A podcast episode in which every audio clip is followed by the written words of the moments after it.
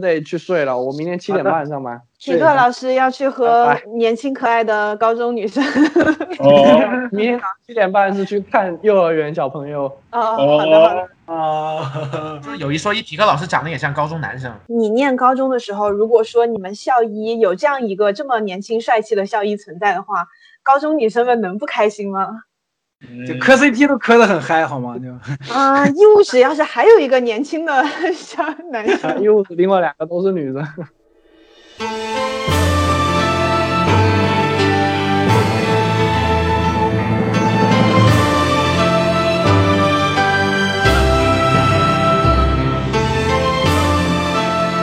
听众朋友们大家好，欢迎大家收听本期的维喵评话，我是林子，没有，我是维欧啊。我们本期固定主播只有我们两个，然后就因为 AC 跟那个那个张妙成都不是独居，所以呢，我们本期找来了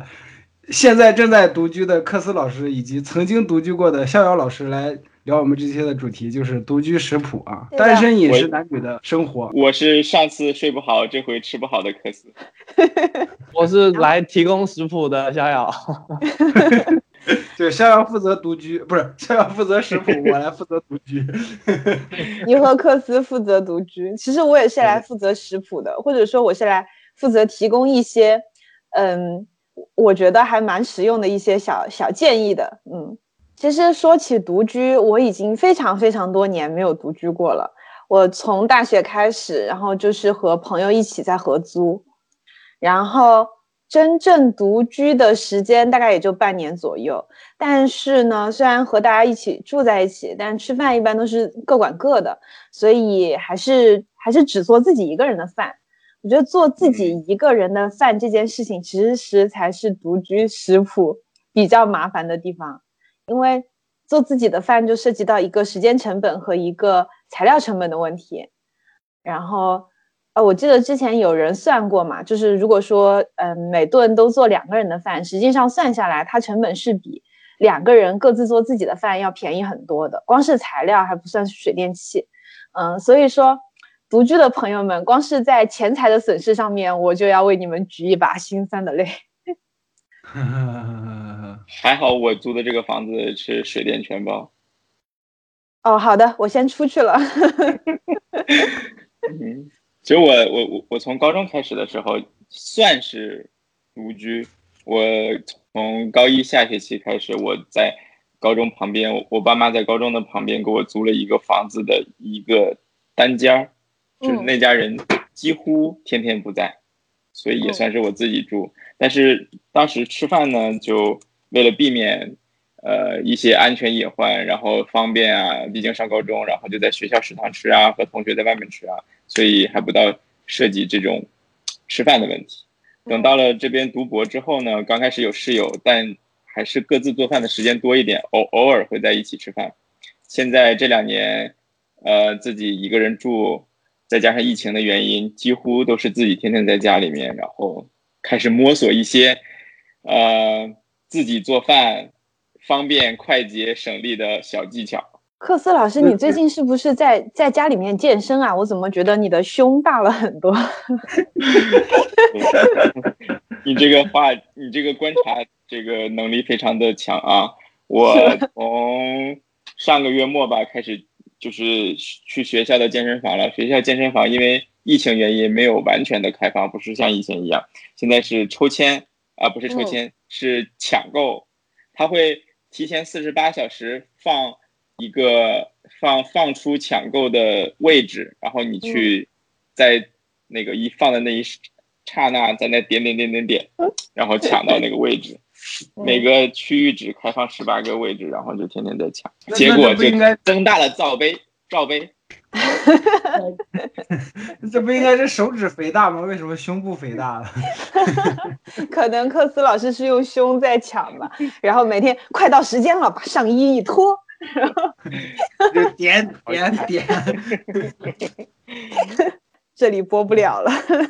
年轻帅气的校医皮克老师，又是怎样 get 到一些独居的食谱的呢？这个就。其实严格来讲，我没有就是说真正一个人自己住过，就是我从上大学以后，后面出来租房子，就一直是跟我女朋友一起租的。但是就是呃，就是有一段时间，就是我们两个上班时间就基本上对不上，然后吃饭的时候也不怎么对得上。还有一段时间就是他出去国外了，然后有一段时间不在，然后那段时间我也都是自己做饭。然后那个时候我就是看了很多那个食谱啊，就是那些做食材的那些视频啊，什么看了挺多。还有一个就是这个，我今天聊过来，就是因为我是学医的嘛。所以有一些营养上面方面的建议，也可以跟大家聊一聊这样子啊，太好了，我们我们频道终于可以有一些专业的视角来和我们聊问题了。让连老师来分享一下自己这半年来一个人都是怎样点外卖的。我是感觉一个人住的话，其实很容易偷懒，就不想烧饭，不想做饭，因为觉得做饭太麻烦了。就我是有强烈的这个感觉的。随便吃点零食凑合一下，对，随便吃点零食，其实凑合一下就行了。再再再加上要减肥嘛，所以就我一般情况下都是直接就，呃，随便吃点或者点外卖啊什么的。就是，但是当时我刚工作的时候，其实是外卖行业不像现在这么发达。我靠，暴露年龄了，就是 就是吃饭，吃饭其实算是也也不能说是一个大难题。因为我这个人对吃饭其实一直没有什么要求，就是有吃的就行了。所以你像以前在公司的时候，就可能跟同事出去吃饭，或者是楼楼底下就有那种大食堂，就是办公楼下面有那种大食堂，你二十块钱或者二二二十多块钱就可以吃的特别饱。所以我我很长一段时间是不做饭的，然后我也懒得做饭。我是什么时候开始对做饭有兴趣的呢？就是。呃，我在一五年之前其实是跟小五，就是我们这个节目第二期的嘉宾啊，就是小五老师，他是一个呃，我我们俩是一块住的，然后还有一段时间还跟我姐一起住。自从我姐跟我姐夫结婚，就是确定关系就搬走以后，就是我我就一个人。然后小五小五他回老家去养自己的心脏先天性心脏病去了，就所以就只剩我一个人了。然后我跟他们一起住的时候，因为小五是个四川人嘛。所以他特别喜欢吃，就是 他他吃就是真的是那种，你比如说他决定了咱们明天吃个火锅，我说行，然后他今天就去我们的小区旁边那个菜市场买一大堆东西，注意是一大堆东西，然后然后看到自己的锅里面自己的锅里面没有那个罩笼，嗯，没有那个蒸篦，然后他他就又到市他又又到那个那个那个市场里面买一个币过来，买买一个蒸笼过来。然后从第一第一天开始就熬那个鸡汤，熬骨汤，然后到第二天的时候，那个骨汤熬好就熬一大锅，然后就来。他这个太高级了，太幸福了，我。对对对对，他他他他第二到第二天摆一大桌子，就是那我看有个两平方米的茶几，特别大那个茶几，摆满了各摆满了各种肉啊、菜啊、笋啊。他说：“来，咱们吃火锅吧。”我说。这这这也太多了吧！就是，然后那一顿火锅能吃一个礼拜，你知道吗？就最后就吃到那个汤都没味儿了，我靠！还有就是他他他他他是会做饭的，就是他不只是做火锅，他做那种鱼鱼香肉丝啊什么的，然后他油放的特别重。嗯，我那会儿是还还做汤啊什么的，我那会儿是觉得啊，反正有人做饭是吧？就我就吃就完了。但是后来我一个人住的时候，后来我一个人住的时候，因为实在是太无聊了，知道吗？然后就有，就是点外卖吧，天天点外卖吧也行，但是总是会吃腻。因为我点外卖有个习惯，这家店的菜好吃，这家店的饭好吃，我就会一直点，点到我吃腻了为止。所以就有时候还是会觉得，哎呀，好没劲儿啊。然后就是，但我忘了是因为什么契机了，就好，然后我就觉得，我突然突然有一种做饭的冲动，可能因为是。受小五的影响，然后就就就试着自己做点饭，然后意外的发现了就是烹饪的乐趣，所以所以所以我是特别享受就是做饭这件事情的，但是平时是懒得做啊，就是懂了，对，能对付就先对付，然后就是心情心情好了或者说想做饭了，就买几个菜自己随便做一点，嗯嗯。你要说做饭的兴趣乐趣，我我突然想起来，我是怎么样学会做饭的。就我原来一直都不会烧饭，因为一直呃念书都离家很近嘛。我高中离我家步行就十分钟的那种，就是我三餐都可以回家吃。然后是我大学的时候，然后和我一个好闺蜜一起，我住在她家，然后那会儿只有我们两个人一起住。然后，然后后来实习的时候，不是大家中中午就会带饭出去吃嘛，就觉得这样健康一点。然后呢，后来他那个。嗯，检查出来得了那个嗯碘碘过量，然后造成的甲状腺炎，嗯，然后就不能吃碘盐。但是市面上，特别是饭店里，他们肯定都不会给你专门用无碘的盐给你单独烧一份菜。所以那个时候，为了第二天我和他两个带去公司的饭可以是他能吃的，然后所以就开始学做饭，然后。那会儿想起来特别好笑，我还记得我第一次杀鱼的时候，我们去菜场买鱼，然后我问那个那个阿姨，因为在我的老家，也就是四川地区，你买鱼他会给你杀好、洗好、片好，甚至是根据你的做法帮你就是把鱼肉都处理好。但是我们当时他家附近那个菜场根本就没有这项服务。没有这项服务不说，他都没把鱼给我杀死，他就把那个鱼给我敲晕了，然后 称了重量就给我了。然后回家之后，我以为那条鱼已经死了，然后我拿着我就想刮鳞，结果我一刮，那条鱼跳起来一米高。然后你没直接放锅里？没有，什么？我啊，那个那个鱼还在锅里游是吧？煮鱼汤，然后。然后那天哭着把那条鱼杀了，然后因为技术实在是不够娴熟，也当时也不懂要先把鱼敲晕再杀，所以整个厨房天上地下全是鱼血。最后把鱼杀了，哭着给我妈打视频电话，我说妈妈，我妈看我满脸都是血，她说你怎么了？我说我杀鱼了。实际上相当于我每天晚上要做四个人的饭。就是我和我闺蜜当天的晚饭和我们第二天的午饭，所以量可以做的大一点，然后可以做好几个菜，就是菜色会比较丰富，然后做起来其实就相对简单。我觉得和独居食谱应该也没有太大的关联，但确实是我厨艺的开始。我进入这个烹饪界还是蛮早蛮早的。嗯，我我我大概上小学就出道了。你这么厉害呢？那个。小学的时候，在家里面，我看我爸妈做饭也挺好玩的。我说我也想学一学做饭，然后刚开始的菜就是西红柿炒鸡蛋。嗯，我特别的着急，然后手也特别快，在还没放油的时候就把鸡蛋已经扔锅里了。当时第一顿菜就失败了。这是每一个开始学做饭的人都会经历的阶段，我也是啊。我记得很清楚。然后，然后那个锅毁了，然后就开始刷锅，菜还没做就开始刷锅。嗯，之之后慢慢的就好好了点，因为之后就不用锅了，之后开始先从拌拌凉菜开始。哦。然后真正意义上成功的第一道菜是那个西红柿拌白糖。哦，那个那个挺难的，真的。白糖要撒几粒儿，非常的讲究。这个，呃，把西红柿切好之后撒上白糖就可以了。初中之后才偶尔，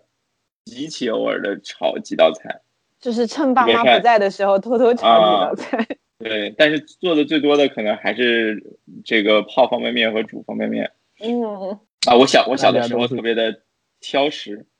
就是面条啊。我都不吃的，如非要吃一种面条，我会吃方便面。是挺挑食的。对，然后就方便面可能会一年吃那么几次，嗯，煮的或者是泡的，这就是我。然后开始再做饭的话，可能是我这个读硕士，在国内读硕士的第最后一个学期，最后一年。那个时候在外面租租房子，然后会炒一些菜。我发现我在这个方面还是蛮有天赋的。对，在这里要跟听众朋友们交代一下，我曾经看看见过克斯老师烧过的菜的照片，他们看起来非常的美味，色香味俱全的样子。你们这期缺封面吗？我给你们提供。可以，没问题。对，反正就是如果自己一个人住，就是吃饭上面。肯定不能老点外卖，因为现在外卖也很贵，嗯，然后老出去吃也不大不大现实。所以最麻烦的问题，其实我觉得主要一个是买菜，因为嗯。很少就是你能买到就是那种一人份的刚好能做的菜。你一买肯定稍微买一点就很多，然后呃放了又容易坏，特别是嗯。葱，葱你一次可能就只用一根，然后剩下那根葱，有的人还会插在杯子里面泡水里，然后过几天，然后那葱就都烂掉了，就这个特别麻烦，所以就还是还是嗯。如果家里周围有菜市场的话，还是推荐大家去菜市场买，因为可以找菜摊的老板说，我买你点菜，然后你送我一根葱这样子 带着。这是这是南方朋友们才能有的体验，住在北方的朋友们就是觉得匪夷所思。此刻我的冰箱里就有一把正在就萎靡的葱，然后正在腐烂的葱是吗？对对葱这个事情，我我给大家的建议是，不要去菜市场买一根一根的葱，去去买那种种子，自己拿个花盆儿种一盆葱，因为葱这个东西，对你掐完了之后，隔一段时间它还会再长一点出来。对，所以你种一盆葱可以吃很久，可以吃好几个月。如果你每天只用一根葱的话，我就是自己一个人住之后买的葱跟香菜，从来都没有完全用完过，嗯，嗯，都是买都是用了一部分就就会烂一部分。对自己一个人住买菜真的是一个很头疼的问题，而且像我我这个地方就是要买菜的话就没有那种菜市场，就不能嗯。跟人互动的那种菜市场，在超市里面买菜，它就是什么东西都给你打包好了，反正一捆儿啊，或者是那个保鲜膜给你封好的一包，就你你没有办法说我只买一半儿或者买一根儿，就很头疼。就你买回来也用不完，然后你买呢还挺贵。其实即使是家附近有菜市场，买菜这件事情本身也是挺耗费时间的。就是我我觉得现在咱们，而且特别是现在咱们住在城市里，大部分都是去超市嘛，或者那种便民超市。嗯，不像小时候，就是爸爸妈妈下班路上，就是正好路过菜市场，可能走回家的那个半个小时就已经把菜买好了。你去一趟超市，怎么着也得半个多小时，四四五十分钟，然后还没有做饭呢，时间就已经用完了。然后你买的菜分量大了吧，放久了坏；分量小了吧，每天买那个时间成本就实在是太高了。对。所以就有个办法，就是特别是肉类，就是我们肉类不是经常会买回来速冻嘛，就放冰箱的速冻，就是你冻之前先把它分成一小包一小包，嗯。哎然后再放进冰箱去冻，然后你每次就是你每次要要那个做菜的时候，再就拿一小包出来，因为肉如果反复的解冻、反复的冰冻的话，它细菌会滋生，肉是会坏的。嗯，哦，是这样。这里不得不说，南边的菜市场又给大家提供了一种便利，因为我们的菜市场的肉摊，它会帮你切丝，会帮你剁剁剁成肉末，然后呢，你就可以在周末的时候买一大份肉，让老板给你三两切片，三两切丝，三两切肉末，然后回家，之后这我都没见过。我必须要为我们北方的这个这个菜市场跟超市来正一下名，就是我们北方也是有这个功能的。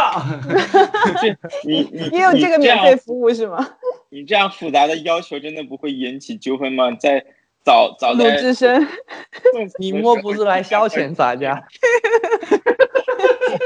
这不得不说，小时候看《水浒》的时候，看到那一段剧情，我真的一直没有搞清楚他为什么就生气了，因为我觉得 这不是很很正常吗？饭 那个肉摊的老板就是要面对这个东西啊。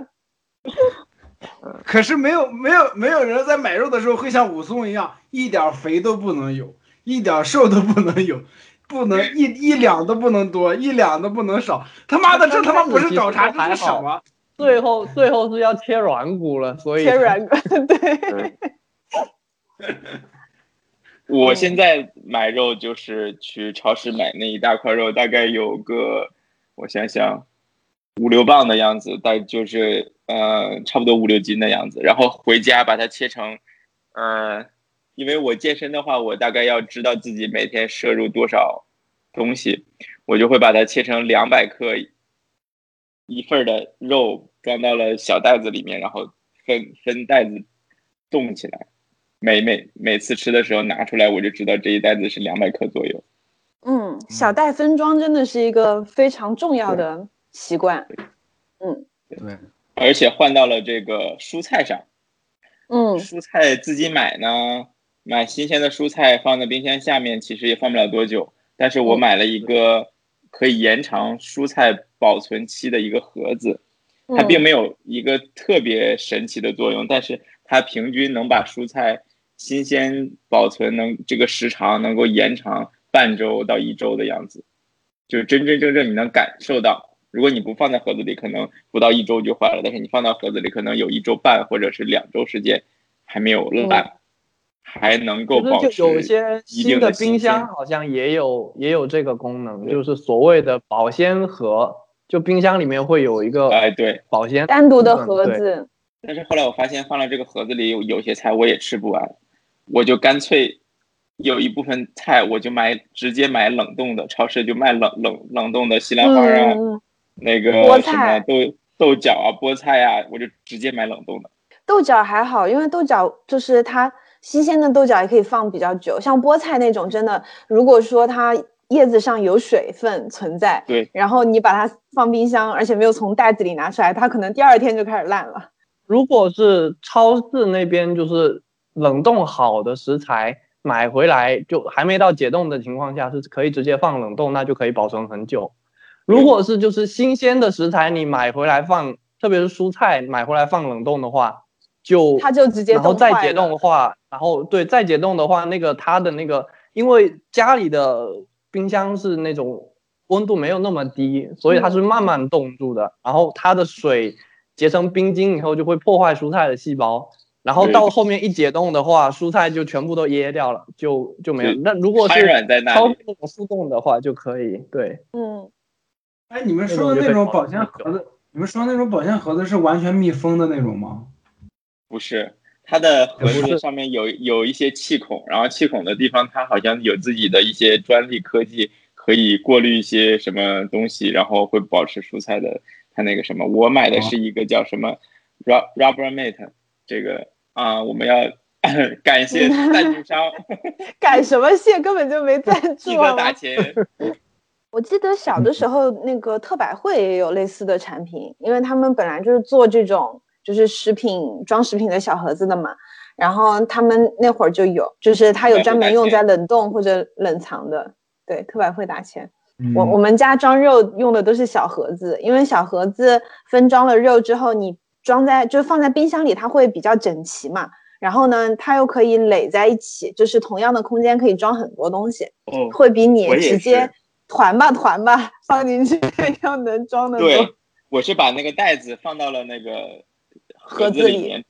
这样的话它就会一排两个，然后嗯一列、一列四个，它这一面就是八个，然后可以垒两两层到三层的样子。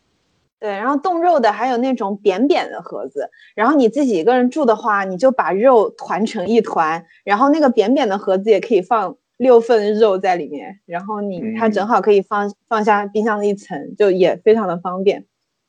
对，不然的话，冰箱里面尤其冷冷冻那边，其实你也不总开，它就嗯会都堆堆在一起，等你要找东西的时候就很麻烦。我们家以前清理冰箱的时候，从冰箱里面清理出了什么前年冻的葡萄、大前年冻的豆角，呃，半半年前冻的肉啊，反正就是这种历史遗留物。你有没有从冰箱的冷冻库里清理出来过那种看起来像是十年前冻进去，已经彻底发白的那种肉类？僵所谓的僵尸肉就是这种东西。对就是水分流失太多了那种。对，我有的时候肉放进去没有完全密封，没有裹好的话，它就会那样子。嗯，肉的纤维都特别的清晰可见。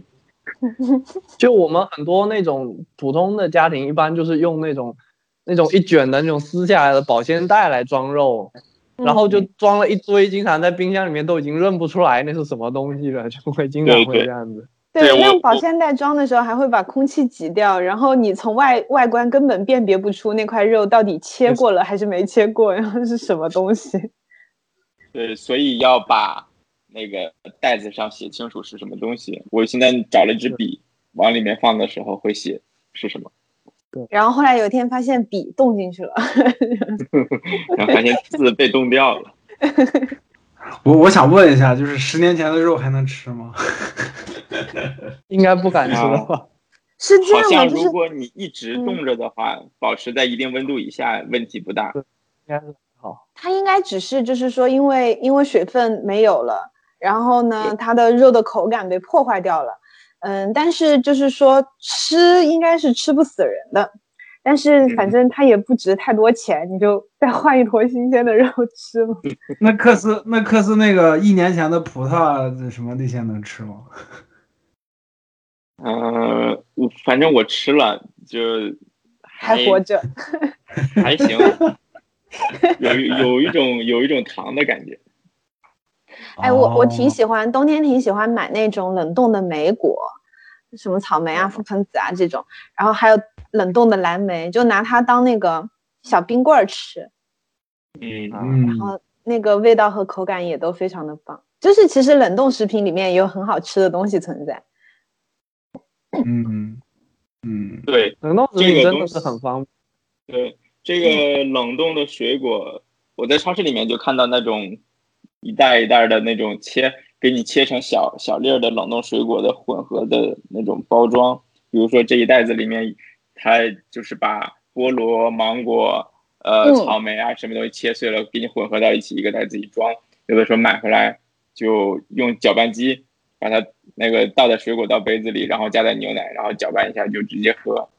对，或者不搅拌，加点牛奶直接喝也非常好，对，这个这个东西有的时候早上起来不想做饭了，就当早餐喝一个就就好了，还可以嗯再加点蛋白粉啊什么的，假装很健康。假这确实是假装很健康对。我一般说都到早餐，就要跟独居的嗯朋友们说，一定要吃早餐，千万别不吃早餐。嗯，而且早餐早餐一定要有够热量，而且要有点蛋白质。就是说，嗯你特别是一早上要工作下来的话，然后你又没有热量，又没有蛋白质，就整个人身体的状况会差很多。这到了中午就特别难熬，就快要吃午饭的那个时候非常的难受。而且你蛋白质量不够的话，肌肉是会流失的，就人的状态会变得更差，免疫力也会变更差。嗯，而且其实其实就是你像我们平时讲的独居嘛，比如说大家自己住在一个地方，然后呢要出去上班之类的，然后你可能还会路过一些早餐摊，然后勉强就买了。然后但是有一些朋友的独居是就在家里哪里也不去，比如说连老师这种就再加上又没有就是硬性的工作时间的话，你的作息可能也是混紊乱的。然后三餐就更不用说了，就不一定是三餐了，梁老师有时候都吃一餐。嗯，你看皮克老师的脸已经耷拉了下来，就是满脸写着两个字担忧，觉得梁老师可能马上就要暴毙了。对，匹克刚才说就是不吃早餐，所以肌肉会流失，所以人的状态会差。我就在想，我靠，连老师立刻立刻把不就是我自己标起来吗我还有肌肉。不是我，我想的是，我想的是，哎，难道我状态差？难道真的不是因为心理出问题，只不过是因为生理的原因吗？就是，生理和心理是会互相影响的，就是你如果整体的状态不行，肯定心理上面也会受影响。对我也我也发现这个问题了。就是说到这点，我就想起来，就是前两年我有一段时间是精神特别焕发的，朋友都说，哎，你你这个状态就明显的就看你脸上有光的那种感觉。我说，啊，我怎么没有这种感觉？就因为谈恋爱。我现在仔细啊，不是不是不是不是不是，我现在仔细回想了一下，是因为我那段时间每天在家健身，嗯，就是每天举举一百个哑铃，举一百一一百组哑铃，然后再不是一百组啊，一百个就举一百下哑铃，就是对然后你说举一百下吧，你说举一百个哑铃，我觉得你买了一屋子的哑铃。然后然后就跟着 Keep 做那那套那个动作嘛，还有还有就是反正倒立啊什么，就反正就每天晚上都把自己搞得就满头大汗的，然后然后再打两两个小时的高强度的篮球，就所以那段时间瘦的特别快，就只不过那段时间也不吃早餐，然后也没有怎么吃饭，就是反正瘦的特别快，然后就那段可可能就真的是就是人在运动之后就会给自己心里面有一个正向的反馈，然后就嗯，那说到这里，我就要跟跟这些减肥的这些朋友讲一下，嗯。也是刚才说的，就是一定要有蛋白质，你不能就说为了减肥就啥都不吃，就、嗯特别是蛋蛋白质导致的肌肉流失是非常糟糕。还有就是说，呃，不能完全的不吃任何的油脂，嗯因为很多的这个人体必需的维生素它是脂溶性的，就是你如果完全没有任何油脂吃进去的话，就这些就像维生素 A 啊、维生素 E 啊这些东西它是吸收不了的。油当然可以吃健康一点的，你可以吃点橄榄油啊什么之类的，但是油脂一定要适量的要对椰子油、棕榈油这些一定要适量的油，然后蛋白质一定要保证，你可以稍微碳水化合物少吃一点啊，但是量还是要要足够，足够支撑得起你身体的消耗才行。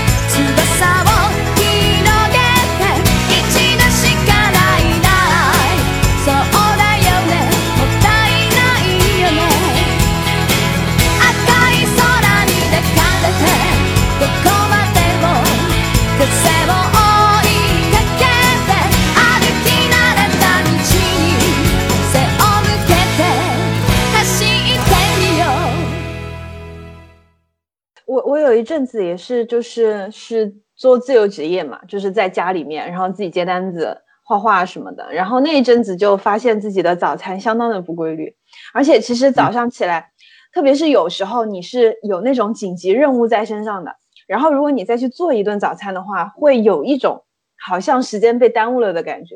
然后我当时的办法是提前做三明治冻在冰箱里，就是嗯，如果你选择一些能久放的食材做成三明治的话，裹好保鲜膜放在冷藏冷藏的那一块，它也能放很久。然后你就把它们切好，一般就是放芝士和那个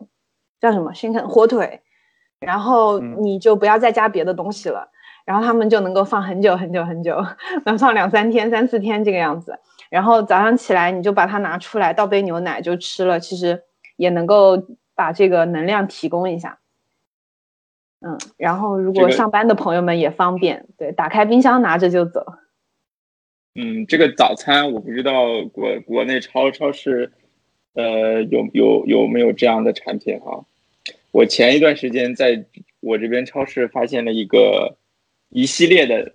速食早餐，它是冷冻的，它其实是东西都给你配好了。比如说我吃的那个早餐呢是一个碗，里面有鸡蛋，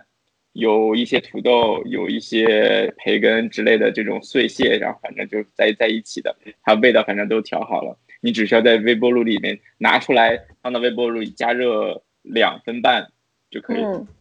我觉得这种东西虽然说它不一定是你想吃的，也不一定营养非常均衡，然后也不一定食品安全，心里有。保证。对，这但但但是如果是正规厂厂家的话，食品安全问题应该是没有太大问题的。嗯呃，但是它的最大优点就是特别的方便，以及它能保证你的一些营养摄入。比如说我我我买的那份儿是，它标每每个这个碗里面的蛋白质有二十三克，嗯就是你能够保证你早上吃完这些东西，你知道自己今天早上的蛋白质摄入有二二十三克，你的碳水、你的脂肪摄入有多少，它在背面都写清楚了，你心里有个数。嗯，它也很方便，早上起来两分半，不用你做任何东西，连碗都不用洗，因为那是塑料的那个那个碗，你洗完之后扔掉，不是吃完之后扔掉就可以，只需要洗一个餐具。嗯，嗯，如果你不怕烫的话，甚至连餐具都不用洗。其实餐具你可以用一次性的呀。好的，好的。维欧老师可以去超市里冷冻柜去看一看。维欧老师说，我最大的问题不是不吃早餐，是没有早上。对，唯有老师，唯有老师刚刚起床，现在 对，其实问题不大的，其实问题不大的。我把这个东西推荐了给我的朋友之后，我朋朋友有拿这个当中餐的，也有拿这个当晚餐的。嗯，嗯嗯，就反正就是好，就是方便实用嘛。其实我我有一位朋友，他他其实吃的是蛮讲究的，然后但是他其实吃的也很快，他也不吃素食，他早他的早餐喜欢吃燕麦，然后呢，呃，燕麦不是素食吗？哦，素食啊，素食，素食啊，对不起啊啊，你继续。哦 速度的的速啊，对，然后他会买很多很多的那种小盒子，里面装上各种各种各样的坚果和水果干。啊，然后呢，他每天早上吃的非常的神秘，他需要就是把他的一个小碗先用燕麦装上三分之二，然后在上面摆四个香蕉干，然后剥三个开心果，放上两个杏仁儿和两个腰果，然后撒上一点点那个那个东西叫什么？嗯，奇亚籽，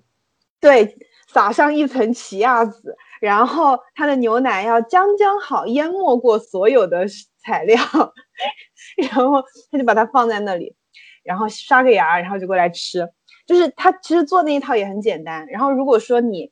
有那种分装的小盒子，然后呢，你也可以一次性买很多，然后呃每天吃一点点，然后就是就是也很方便，也很健康。听起来也很均衡，虽然我不知道有没有什么道理，但是看它摆的非常严谨，我就觉得嗯，看起来很均衡的。我以前有一段时间早餐是这样子解决的，就是用那个电饭锅，嗯。然后因为我我们福建这边早就是闽南这边早晨喜欢吃粥嘛，白粥，然后就是电饭锅前一天晚上把米放进去，水放进去，然后定时定好，然后再放面上面放一个蒸格，然后在蒸格上面再放两个鸡蛋，然后就盖上去。然后第二天早上就会把鸡蛋蒸熟了，然后又有稀饭吃。但是这个的问题就是稀饭不大好吃，就是稀饭 出来就是那种一粒粒的米跟一堆水的那种感觉，就不是那种粘稠的白粥。啊哦，我喜欢但吃这样的是西方。你有 有有有碳水 有碳水化合物跟蛋白质都有吃进去，像早餐就是够的，因为定时也不用那个，嗯，也不用其他，不用临时再做。对对嗯对对对。哎，不但是米加上水蒸的话，不是就是烧的话，不就是稀饭吗？为什么米会是一粒粒的感觉？没有。就体克老师它可能想要的是很很稠的粥，而不是那种对，米就爆开了的那种那种。对对对，不像那种粥，那种粥好像就是一定要用锅去熬，它泡久搅动了就会是，就是米还没有被煮碎。是是嗯是，嗯，哎我我现在给自己定的早餐计划，嗯，就是早上起来要吃就是炒几个炒两个蛋，其实嗯其实就是放一点油，其实也没有其他的东西，就放一点油，放一点盐，然后炒两个蛋，然后煎一个香肠。为什么叫计划呢？因为就是很少实施。我喜欢科斯老师的坦诚。就其实计划的非常好，因为嗯早上起来，呃，我健身的话其实是有一个饮食计划的，因为你这个健身，它想取得成果，三分练，七分靠吃，这个饮食计划很重要。这个计划呢，在在少少摄入碳水的那一天，早上起来要吃三个蛋，然后煎一根香肠。呃，我也知道这三个蛋里面有多少蛋白质，多少脂肪，一根香肠的蛋白质和脂肪是多少。早上的时候基本上没有碳水，如果碳碳水摄入多一稍微多一点的那一天呢，会早上的时候会吃一个橙子，就是这些计划都特别的美好，看起来也很诱人，但是早早晨起来的时候都是想不起来的。我有我有一个我有一个疑问，就是听克斯老师分享自己食物的时候，他几次提到说，你能看到你吃了多少克的 蛋白质，摄入了多少的碳水。我就想问一下，就是说数学不好的话也不能健身是吗？就这个，就你要是小学毕业了的话，应该都可以。嗯，没有，因为我觉得很很很好玩，就是所有健身的朋友们，就是都非常的在意自己摄入的每一种营养物质的究竟有多少克，就是 好像每天都在 拿个那种料理秤在那边吃饭。对对，是是有个秤的。嗯，哦哦，好的，不是好像是吗？自信一点，把好像去掉。对，就是烧饭有一个很好很好吃的食材，我是觉得就是不管你是新手还是老手，你是怎么烧都绝对不可能不好吃的一个东西，叫做土豆。对啊，土豆就怎么样都好吃，它只要熟了，你就是加一点点盐，加点胡椒粉，你土豆煮熟剥开来蘸着吃都好吃。但土豆有一个问题，就是它真的就是特别一个人住的话，因为你去超市，嗯、特别像像我在欧洲嘛，然后如果你买散装的土豆，你可能买一个土豆的价格和去买那种一提兜的那种土豆的价格是一样的，就说你买三百克的散装土豆和买两公斤的 土豆价格一样，但是你买一网兜回来，往往就是你刚吃了一点点，然后其他的就都发芽了，就不能吃了嘛。然后我最近发现了一个超级好用的土豆料理 替代品，就是去超市买冷冻好的薯条，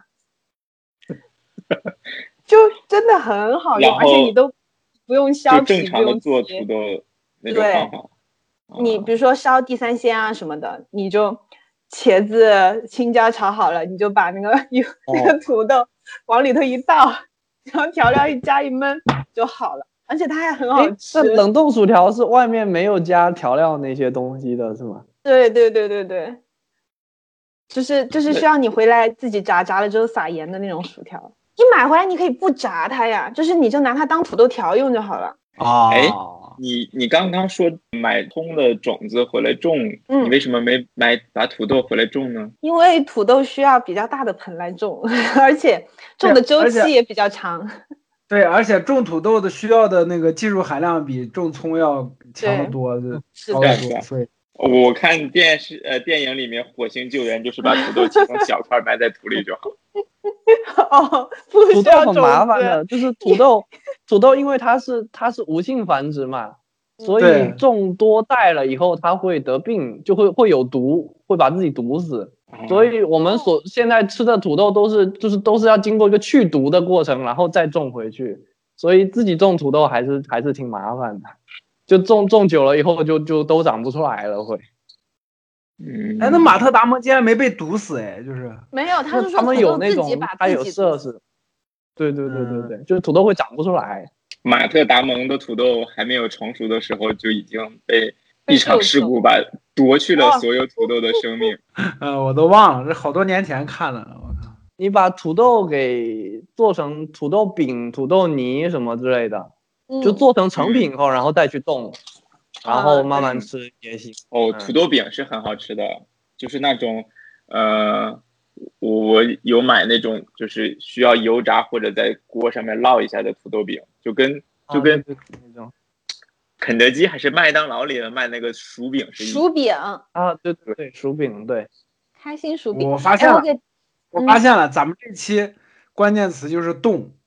就不管是啥都要动，你知道吗？对，因为因为真的就是你独你你自己一个人的话，真的你买食材买太小份，有有些地方你根本就买不到太小份的，那你就很关键的一个问题就是怎么样储存这些东西。对我们怎么样现在的这冻了以后还好吃，冻是肯定要冻的。对的，现在这个环节是食材的保存，关键字冻。都会有很多那种就是处理好的肉类，像什嗯么巴沙鱼条啊，什么鸡腿肉啊、鸡胸肉啊这些东西就就特别方便。哎，逍遥，你你说说的这一套，我的冰箱里有一套，你知道吗？就巴沙鱼 就是都有。哦，我给你们推，我给你们推荐这个鸡胸肉的绝佳方法，嗯把它做成鸡胸肉干儿当零食吃。啊，这个一般都是都是我养猫的朋友推荐给我如何给猫咪做零食，把鸡胸肉做成人也肉干。可以吃的，人也可以吃的，就自己养自己。而且里面就是你在做的时候，如果你调料放的很克制的话，其实这个鸡胸肉条里面只有蛋白质，吃起来负担没有很大，不用担然后味道也不是很好肥胖，的味味，因为调料放的太克制了。克制，就是不要放一些高盐的东西。嗯，对对，一定不能太咸，一定不能太甜，这两个是特别要注意的。所以健康就很无聊嘛。就是如果你常看一些美食评论类的东西，你就会发现有一些有一些博主和 UP 主们，他们会使用这样的话术：某一个东西其实吃起来不好吃，他们吃了之后会说，嗯，是健康的味道，然后你就知道调料放的不够多。就是清淡就可以了，就不管是啥，只要清淡就行了。养生嘛，就突然养生了，我靠！哎，我有个问题，就是他们他们都说减肥或者说健康的时候都说要吃鸡胸肉，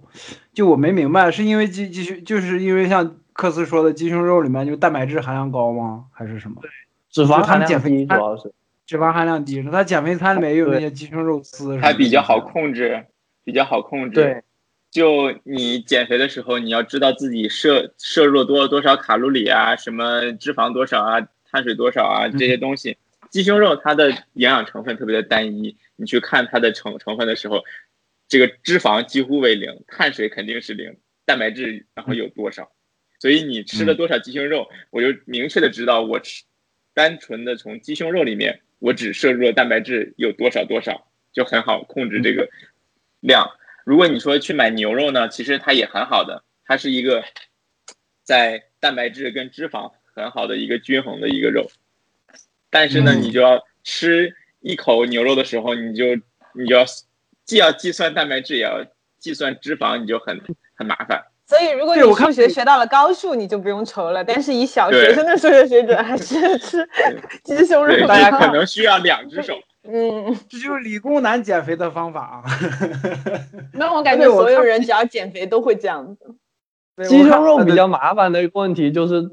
就是不好做做起来很容易就变得很柴，所以口感不大好。要么你有个办法，就是说你不用，你比如说如果水煮的话，就是你先把水烧开，然后把鸡胸肉放进去，然后把火关掉，然后让鸡胸肉在里面泡熟。但是这个做之前要先把就是鸡胸鸡胸肉先切薄一点，然后让它比较容易熟。还有一个办法就是鸡胸肉切成薄片，然后去爆炒，就随便炒两下就出锅。对，就这两种办法比较好，让它比较不柴我。特特别不建议说吃什么水煮鸡胸肉啊，单独的烤一下鸡胸肉啊，就把鸡胸肉作为一个单独的东西在那里吃，就很容易失去兴趣。嗯我特别的建议就是，比如说你做成肉干儿啊，当零食吃，或者是像刚刚逍遥说的，把它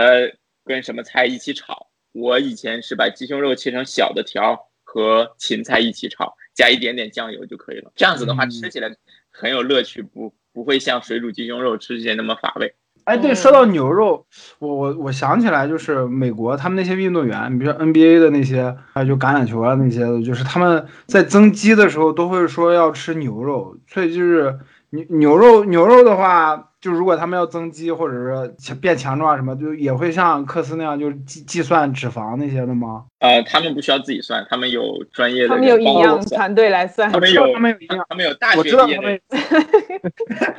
我知道他们有营养师，就是他们也是需要计算那些含营养的含量，然后啊搭配，而且就他们也不太不大需要就是特别在意脂肪的量，因为他们运动的消耗非常大。哦他们增肌主要就是一定蛋白质的量要够，而且他们热量要够。对，就是你除非是那种健美运动员，他要肌肉塑形的那种，才会特意特别在意说我热量不能吃太多，不然会变成这个。呃，我的猜测，自己知识的基础上进行猜测，他们主要是要保证热量摄入够，然后蛋白质摄入够，然后蛋白质、碳水、脂肪的比例在维维持在一定比例上就好了。嗯，逍遥老师说起来健美这件事情，我想到一个非常可怕的一个 东西，就是我之前有朋友他们是玩健美的，然后他们在比赛之前，为了让肌肉线条更明显，他们还会刷水，几天哦对对不喝对对水。啊，对对对对对，错，对，要嗯脱水，然后让这个肌肉看起来更干一点。然后赛前的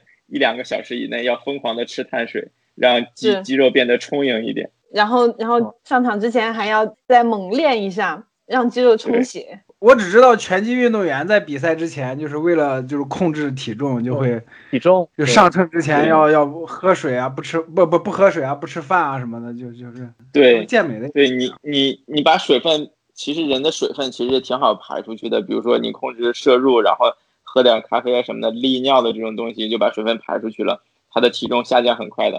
嗯然后嗯维持在他的那个公斤级，他的级别那个限制以内。是的是的，磅数嘛，磅数。嗯，所以所以朋友们千万不要去相信什么减肥药什么之类的东西，那种很多就是让你迅速脱水，然后或者迅速的腹泻，然后让你觉得体重突然就变轻很多，对，它其实就是实际上对健康都是很差的。啊，前两天一个新闻，郭美美又入狱了，就是因为卖卖那个 含有违禁成分的。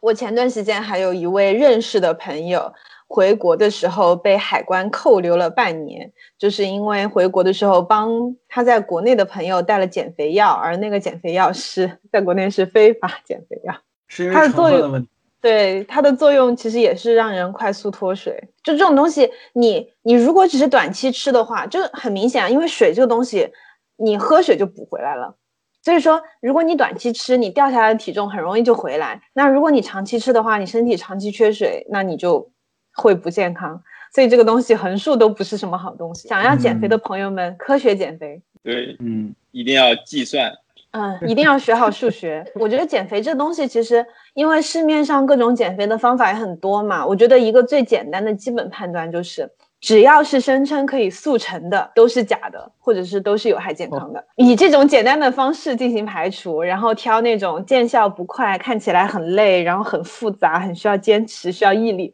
对，那样才是真正有效 健康的减肥法。在这个过程中，不要在意自己的体重，要去体会运动的快乐。就是有有一某一种可能，你会发现自己的体重虽然长了，但是你的三围就是对改观了，嗯，或者体型变好看了。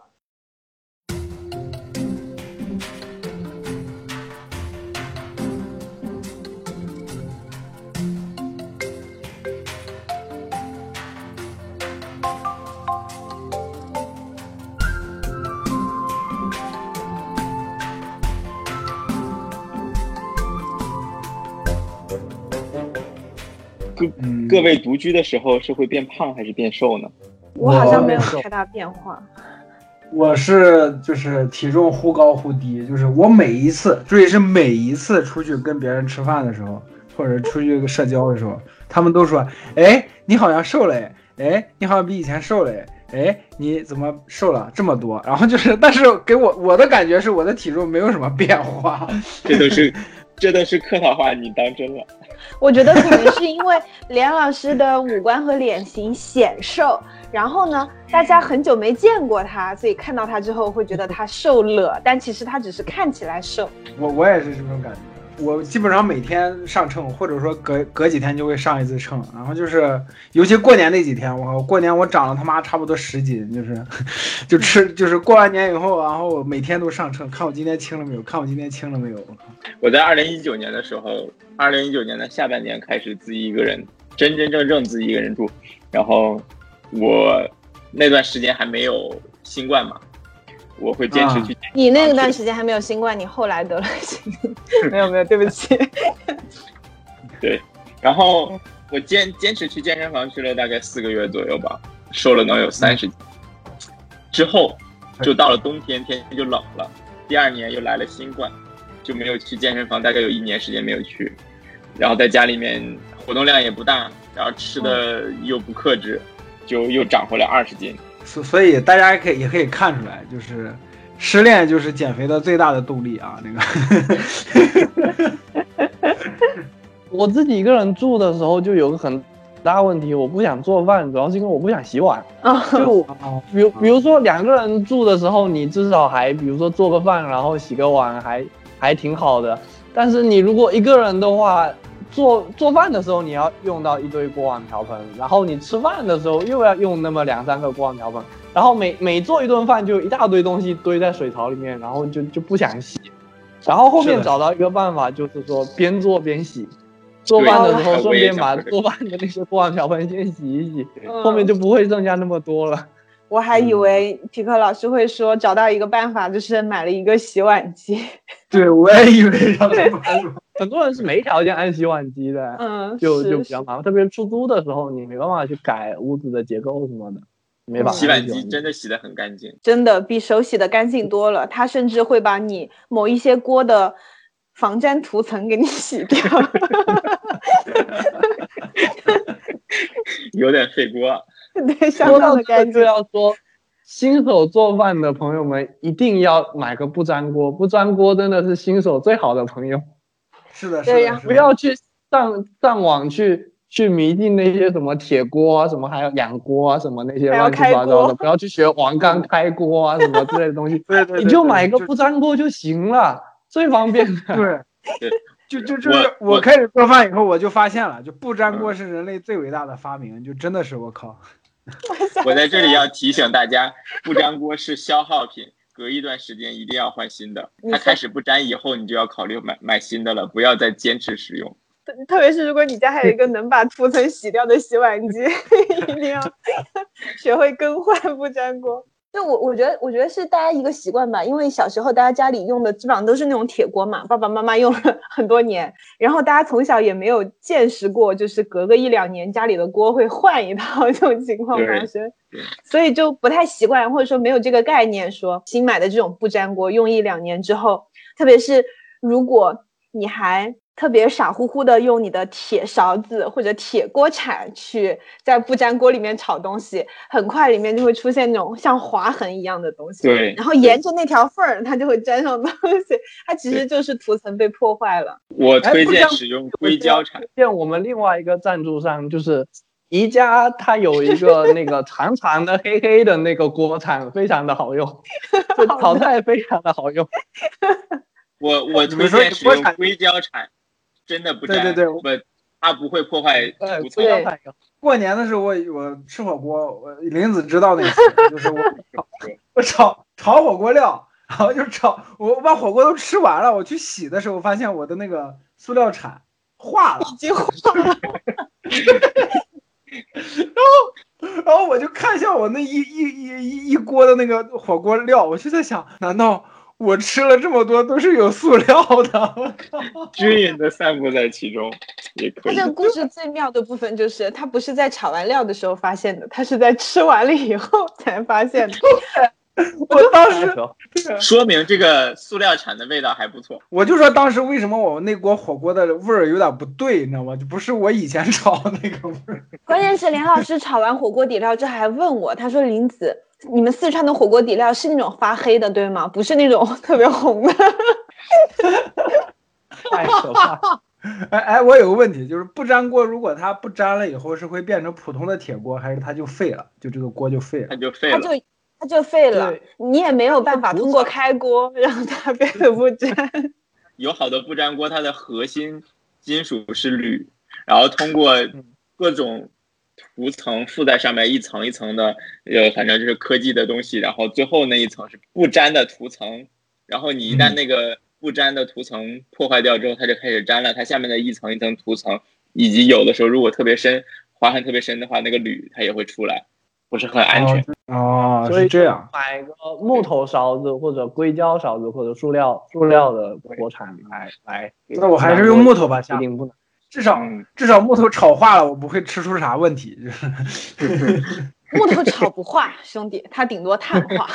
起码碳化了，它也是碳，是吧？嗯，然后说到锅的，我就还跟大家推荐一个东西，叫做隔水炖盅，嗯，就那种插电的那种很好用，就是特别是一个人住的话很好用，就是说你可以拿来做一顿饭，就是它有的那种隔水炖盅，就是就是那种不知道大家有没有见过，就是。外面有个壳，然后里面有两个瓷的那个小盅的那种，然后装水下去，然后它会加热那个水，然后通过那个水来加热小盅，因为一般是拿来煲汤用的，就广东啊，我们福建啊这边拿来煲汤用的。然后它有一种型号，就是特别适合，我觉得特别适合独居的人用，就是它里面是两个盅，然后你可以在一个盅里面就煲一小盅汤，比如说排排骨汤啊或者什么之类的，然后另外一小盅里面就蒸，等于是蒸米饭那样子的，放放一啊碗米饭。然后你两个给它插上去，然后定时让它自己在那边做，你出门去干啥都可以，然后回来你再什么捞个青菜什么之类的，这样你蛋白质也有了，汤也有了，米饭也有了，就非常的方便一顿，而且你还可以直接拿着那个盅吃，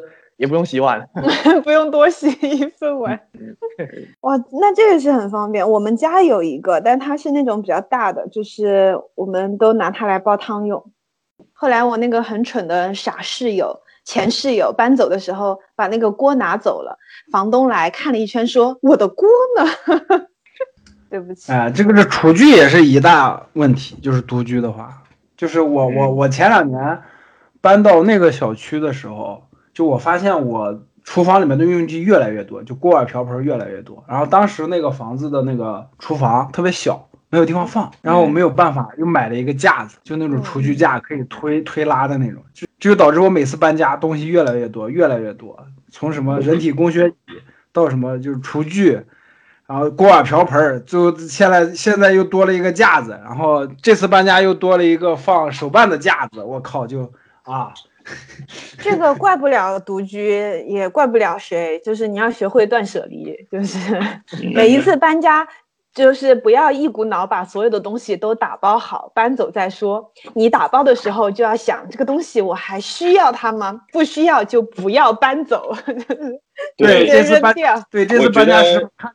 看着我一那一大堆箱子盒子，他就说：“哎呀，你们这些空盒子该扔的还是扔啊。”就说，嗯，可是我不扔。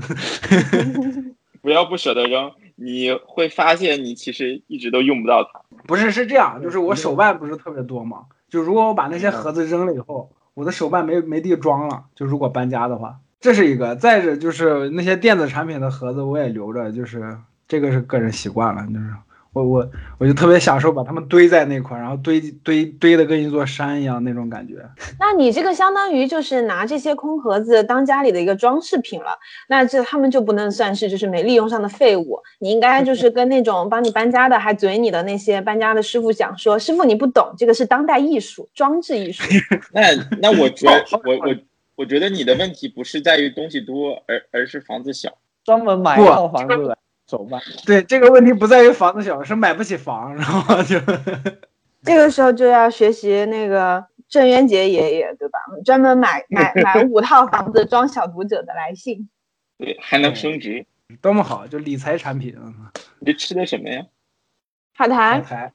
啊，嗯，呃，我我给大家推荐一个海苔的做法，就是你去外面买海苔会比较贵嘛，就是这种调味海苔。然后呢，你可以在家里面买寿司海苔或者相当便宜的紫菜。然后呢，像紫菜的话，你就直接拿一个大锅把它放进去，撒上一点你喜欢的调料，加一点水，小小火，就也不要放油，小小火把它慢慢慢慢烘干。然后，呃嗯，因为紫菜加水它就会变扁嘛，扁扁的。然后烘干之后呢，它看起来和海苔一模一样，然后味道呢也非常的香，然后跟自己说这就是海苔。然后相当的便宜，真的比海苔便宜很多很多。然后你你做好之后，把它裁剪成喜欢的大小就行了，那那我直接就干嚼海，嗯，干嚼那个紫菜那个饼，没味儿呀，。兄弟。你这样一说，我我会让我有一种感觉，海苔就是紫菜，紫菜就是海苔。它们之间具体有什么区别？其实我也不是很清楚。说到锅，我的经验是，其实你大概有个三四个锅最多就够了。有一个小一点的锅，就平时煮个方便面什么的，那么大小的锅，自己一个人吃饭。小奶锅，这样的话，你在煮方便面的时候还不用洗碗。有有一个大一点的炒菜的锅，就是大概能炒分量大一点的菜。然后呃，如果有朋朋朋友来的话，这个锅就是做几个人，大概两三个人的饭量菜量也可以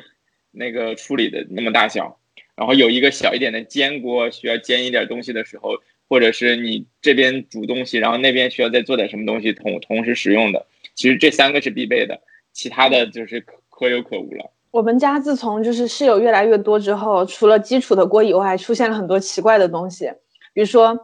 大概直径只有五厘米的一个小煎锅，它是专门用来煎鸡蛋的，一次只能哎煎我有一个。我也我有煎了几次以后，发现那个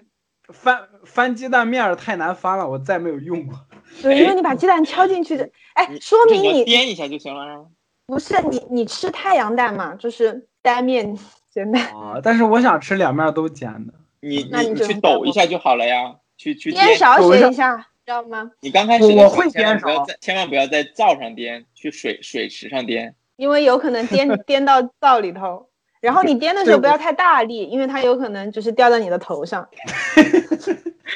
说出你的故事，这个太有画面感了，然后，然后前段时间，因为我们我们现在的嗯室友里面有不吃辣的朋友，前段时间我们家添了一个吃火锅专门用的鸳鸯锅，我也有。啊，我我家也有鸳鸯锅，太可怕了！我天哪，为什么女子说一个东西，咱们就纷纷举手？哎，我家有，哎，我家有。为什么你们为什么家里会有这种东西？然后呢，不，还有一个东西你们绝对没有，就是韩式烤肉的那种分离式烤盘，就它底下是一个圆圆的盘子，上头还有一个朝向上凸起的一个可以分开的一个圆盘子，可以搭在上头。那个是然后它油油可以滴到底下去那种，对，还添了一个烤盘。然后我们家还有口巨大的锅，是用来炸油条的。我我以为一口巨大的锅是用来煮一只猪的，就是 你们考不考虑再弄点什么煎饼果子一类的东西？买它的买它的原因就是因为普通的锅啊，那个二十八厘呃厘米直径的那种锅啊，炸的油条不够长，所以买了一个口特别大的锅。你们要炸多长的油条呀？是短的油条不好吃吗？是短的油条看起来不好吃，小油条不香吗？哎，你们，你刚才说到颠勺，我我我我我我就想起来，我为什么就是开始做饭以后特别喜欢享受做饭的这个过程，就是我我我我特别喜欢就是电勺。对，因为学会了颠勺，然后就颠勺的感觉特别爽，就是你颠的那一刻觉得自己很帅是吗？对对对，就是颠的时候，我靠，就是一一一锅的菜，就是都哗一下，然后那个火火苗子唰一下上来那一下，我靠，太帅了！然后还要擦灶台，对，还要擦灶台后面那个瓷砖。有时候一般有时候情况下，还会颠到手上，是不是？一般情况下，一般情况下我不会出现那种失误，就是可能可能几十次有一两次会那样吧，就是颠出歪了或者怎么样的，就是颠勺那一下感觉真的特别特别爽。就而且因为是男生，而且因为是男生，所以单单手的力量就足够颠嗯颠起来。其实女生单手的力量也够，颠勺只是个啊技术活这个炒菜这个东西，其实其实也有个，就是我们如果比比较熟悉做菜的，就可能炒菜炒炒，然后加点调料这样加，然后就是刚开始做菜人可能会觉得手忙脚乱，特别觉得嗯。不知道什么时候要干嘛，就你就可以把所有调料先放在一个小碗里面调好。对对对对对对，按照量都比例都调好，然后你炒到差不多该加料的时候，一碗倒下去就可以了，这个就不会手忙脚乱。是是，我看我看网上那些美食博主就是发做菜的那个过程的时候，好像那些视频好像都是这个样子的，就是或者你把干下锅湿料，或者你把干湿料放开，比如说像酱油、醋这些可以，呃，蚝油这些可以一起加的这种湿的，你你拿个小碗装，然后干的，比如说盐、胡椒、味精、鸡精这种东西，你拿个那种浅浅的小碟子，然后你就给它摆成几扇儿，然后你往下面刨就行了。因为有时候干料加的顺序会不一样，包括葱姜蒜末也是一样，你可以提前备好，就放在小碟子里面就行了，嗯。这样的就有个问题，就让你洗多洗几个碟子。我但是这样子也还好，因为装小料的碟它不沾油，你拿水冲一冲就好了。我推荐，如果说真的想省事的话，使用复合调料。哦，就是调好的 sauce。对，就我我在这个长期的摸索中发现，呃，因为不想花很多时间炒菜做饭嘛，我把除了把食材提前的处理好，肉切成小块冻起来以外，在炒的过程中，就比如说我我我自己有一道菜，我取名叫随便炒炒，就是那个牛牛肉牛肉块儿和冷冻的蔬菜在锅锅里面，就是差不多把它都弄好了之后呢，加一点点，哎，这个东西叫什么酱呢？就是类似于照烧酱一样的那种瓶装的嗯复合调料。嗯然后呢，你就稍微放一点点，让它味道不突出，然后再稍微放一点点盐或者酱油，然后一炒嗯，就完事儿了，全程五分钟。如果你要是嗯调，就是正常自己调料的话，又要加什么葱啊，呃蒜爆锅，然后再加调料酱油啊什么这个那个的话，其实还蛮费时间的，还不一定能调好。嗯蒜的话，其实不用蒜不不用蒜粉蒜粒儿，对，就用蒜粉代替也有那个味道。而且蒜粉是腌腌肉的一大超级利器，就是你提前，比如说你要做鸡翅啊之类的，有蒜味会香嘛。那你用蒜粉来腌的话，就是不会像蒜蒜末一样会有块儿残留在那里，又干净又舒适又方便。说起复合调料，想起一个东西也很好使，就是适合喜欢在家里面自己煮汤面吃的朋友们，因为汤汤面的那个汤就是高汤嘛，然后会比较麻烦。然后如果有喜欢就是日式高汤的朋友，就是昆布和柴鱼干的那种味道的，可以直接买一瓶日式白高汤，煮面的时候放一丢丢进去，在那个面汤底里面，它就超级好吃。然后同样的，如果你就是想想吃营养健康又美味的减减肥型白水煮蔬菜，然后呢，白水煮觉得味道比较比较无聊的话，也可以用白高汤来煮，或者用那个有那种关东煮的汤料，然后拿它烫一烫蔬菜，也是又快又好吃，也不用再调别的调料了。嗯比如说，如果你想吃印度的咖喱，推推荐买这种料包。啊，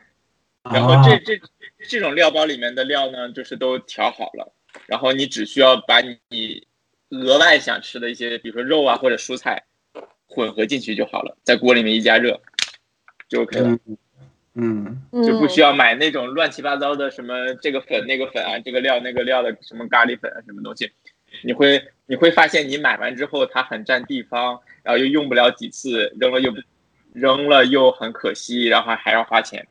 嗯，嗯。嗯，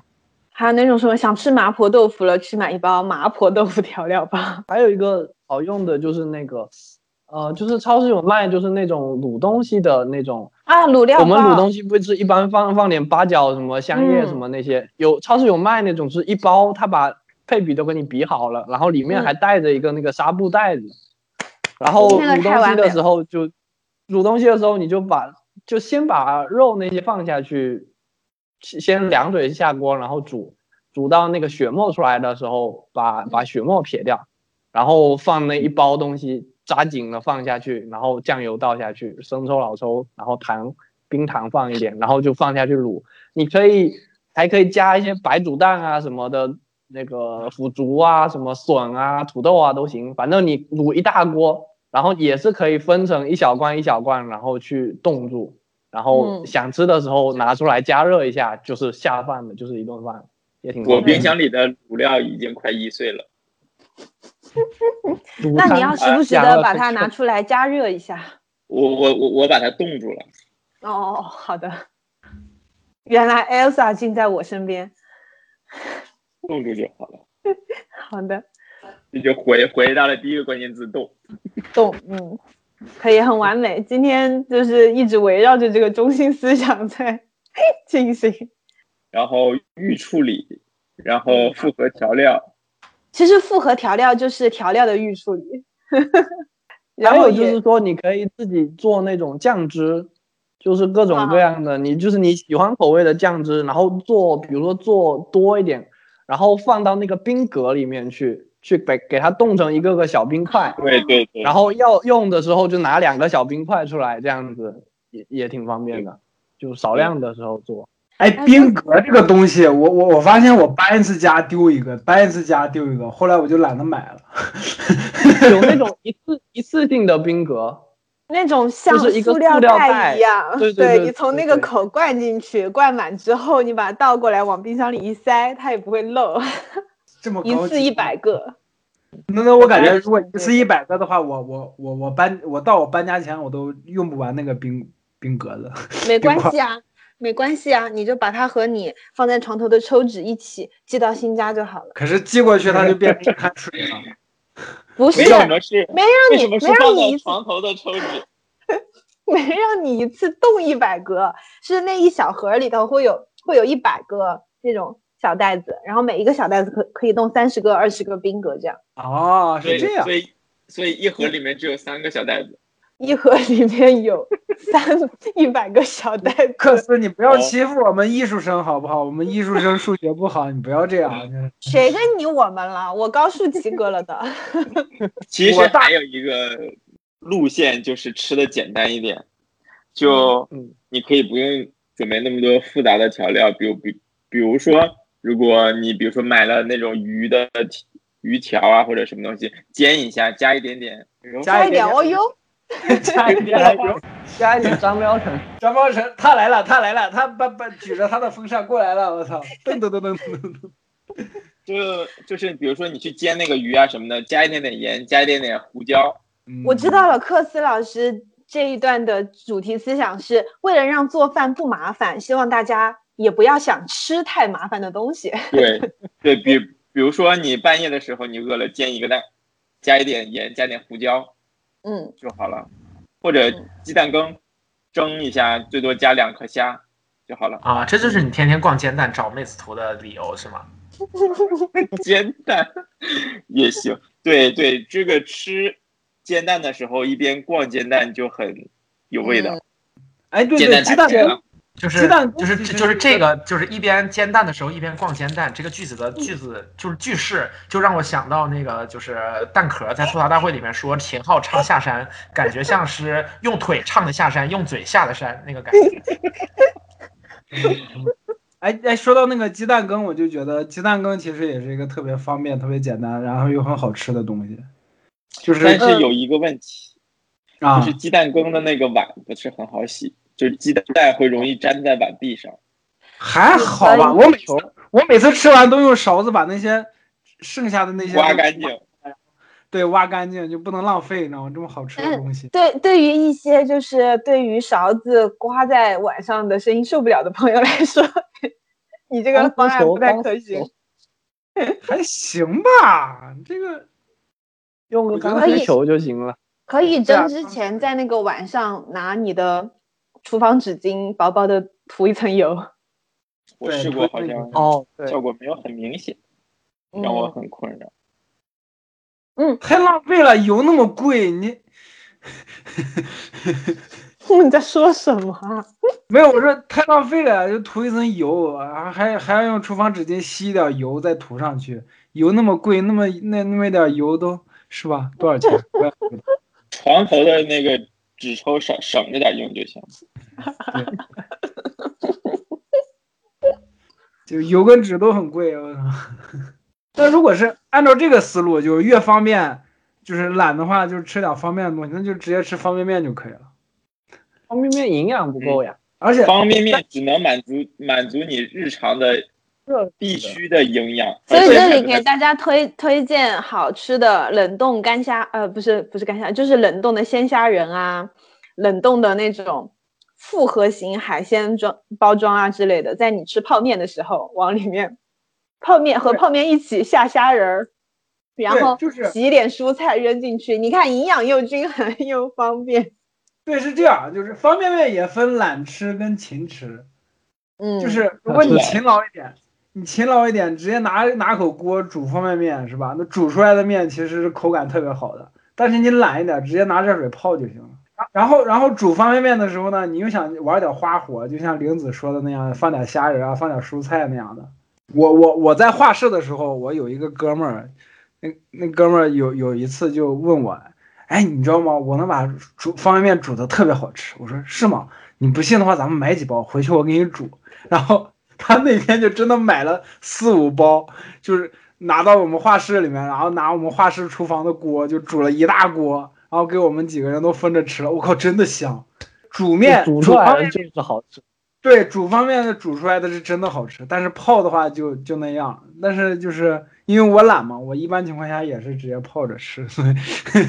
方便面其实就是也不是说不健康，但大大家老说不健康，其实方便面就是说一个就是它的调味料太咸了，就是吃方便面的时候会很多盐进去，这个不好。还有就是它基本上只有热量，其他的都没有，蛋白质、蔬菜什么纤维、维生素什么都没有。所以说你吃方便面的时候，就是把调料包少放一点，然后你得把方便面当成一个主食，你得配点其他东西，就不能光吃方便面，嗯嗯，得有有点，要么有点鸡蛋啊，有点肉啊，然后有点青菜啊这些东西。对，是个思路，是对，在这里给大家推荐我经常吃的越南越南方便面。他们既有方便面，还有方便米粉，就是它是那种宽的米粉，就越南米粉的那种米粉。然后那个汤相当之清淡，味道特别好。然后你煮一点青菜进去，出锅之后倒一点罐装玉米，对，然后煮的时候放煮一下两虾仁那个粉，然后整个厨房的所有的角落里面全部都是越南的那个米粉，就是就是越南米粉探头。路。操，哎，煮 煮我要退出直播间了。就不是不是不是推荐方便面不应该推荐日本的吗？为什么要推荐越南的？因为它真的很好吃，而且相当便宜。就是，然后，然后搭配它，如果如果你觉得新鲜蔬菜放不了太久，你还可以去买罐，就是那种瓶装的蔬菜干。然后，哎，你说起林子说起越南，我突然想起来我在越南吃的一个就在排路边的大排档的那个河粉，不知道为什么我我吃出特别腻，然后吃出来一股抹布的味儿，然后然后就导致我对越南的东西就是就是印象特别差，而且而且那个路边摊的旁边有一只。一只四十二号鞋皮鞋那么大的老鼠就躺在路边儿，嗯 嗯，哎那个，老鼠跟猫一样大，你知道吗？就那个给我吓一跳，然后就是，而且你晚上特约如果食材，对，如果你就那那次我们去的是越南的岘港嘛，就是如果你晚上在大街上溜达的话，是真的是有老鼠在大街上跑过来跑去的，就是跑过去跑过来跑过来跑过去，就咱们老鼠在做有氧，我我以前我以前不是有一段时间腿断了嘛，然后我我我住在我们学校那个残疾人宿舍，然后就那个宿舍是在架空层，然后就嗯非常多的老鼠，就我那个时候买了一个老鼠笼，然后每天放一粒花生米在那边，然后每天都能抓到一只老鼠，然后我每天就打死一只老鼠，就用拐杖把老鼠打死，然后每天打，每天还能再抓。嗯，我我就不忍，如果是我的话，我就不忍心打死，我可能就给它放了。不，它会吃我东西啊，不行。老鼠是这样子的，你把它打死没有用，因为其他的老鼠会过来，但老鼠很聪明，你可以把它折磨死，这样其他老鼠就会听说这这个屋住着个狠人，它就不会再进来了。就是把它淹掉手脚绑住，然后呢，对对，对或者严老师或者发现老鼠吃了自己所有的吃的，然后他就开始吃老鼠。我们本来好好的在聊美食，真的，我们聊的破梗，很认真。破梗。林子刚刚说打死一只老鼠，其他的老鼠会过来，我以为说的是其他老鼠会过来把这只老鼠分尸，就是 这如果当然，这不是老鼠。啊，如果你想要宣传如果你想要宣传效果好一点的话，你可以拿剪刀把那个老鼠尾巴剪了，然后再把它扔出去，然后这样它就会奔走相告，一边跑一边跟其他老鼠喊：“哎，快跑啊！这个人好坏啊！”然后你们家再也不会有老鼠。我们讲点吃的。吃的吧，老鼠、蟑螂都出来了。哦，说起来冷冻蔬菜，我觉得，我觉得，我觉得我一定要提醒所有想要尝试的朋友们，不要去买冷冻的白花菜，它真的不好吃。但是绿色的那个西兰花就还不白花菜，我发嗯现这边有一些人他把花菜切的特别碎，当成米饭的替代品。嗯，对，哦之前有有一阵子很火热，就是那个所谓的无米炒饭。感觉想想象一下就不好吃。是因为是因为那个口感的口感很好吗？他们为什，么对，它看起来和吃起来都有点像米，你把它切得很碎了就，把它那个那个类似花冠的那些一粒粒小东西切下来，然后就像像米一样一粒粒的。啊？但是我我切这但是我也感觉听起来就不好吃。对，而而且我而且我切这种小东西有个习惯，就是剁的特别碎，就是拿着刀在那案板上当当当当当当当当当当当当当当，就剁的剁的跟泥一样，知道吗？可以，你可以买 就，你可以买做好的。我怎么没有想到呢？或者你可以，就我觉得有些就真的是没必要，就你吃还是得吃点好吃的，就不能说为了什么样，然后一定去折磨自己，那真真没必要对对我也觉得没必要，对，得不偿失这样。简单易得，那也就还字罢了。它甚至比做普通的炒饭还要难，你图什么呢？图什么呢？就图自我满足，就是说我吃了这个不会长胖啊，天真。每次做饭的时候可以多做一点，然后下一顿炒饭，这样子你就有更换了，嗯每顿都吃米饭。嗯。对，还有就是是，炒饭真的很容易吃多。而且很容易哦吃油，因为炒饭的最后一口 油都在里头。但是我推荐大家可以就是买点肉末，肉末蘑菇，然后呢炒一个蘑呃炒一个肉末出来，就是加点油，加点盐，一点点酱油，然后如果有喜欢的朋友可以拿豆瓣酱剁碎。然后蘑菇和肉末一起，就是都切成碎碎的，然后煸干。煸干之后，你可以拿一个干净的玻璃罐子给它装起来，然后放在冰箱里，它能放很久。然后你每次煮饭呢，你多煮一点，然后下一顿剩的米饭你可以拌那个 肉末酱吃，那个也很方便，要要有酸豆角，里面可以有那没有酸豆角，喜欢的朋友怎么办？没有喜欢的朋友就自己吃。我有三个菜，一个叫随便炒炒，一个叫随便煮煮，还有一个随便拌拌。呃，那个随便炒炒呢，就是刚才说的，真是个随便的人。刚刚说的那个随便炒炒，就是一个牛肉加上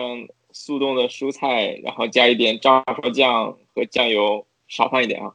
呃，炒一下。然后随便煮煮呢，就是像煮小火锅一样，就把一些蔬菜、啊、肉片，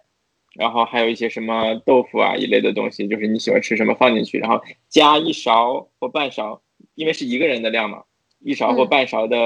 豆瓣酱，然后放在里面，吃的清淡一点，用火一煮，反正东西都熟了就可以了。嗯，然后随随便拌拌呢，主要就是凉菜，可以拌点豆腐啊，或者拌点青菜呀、就你喜欢吃什么就加一点点呃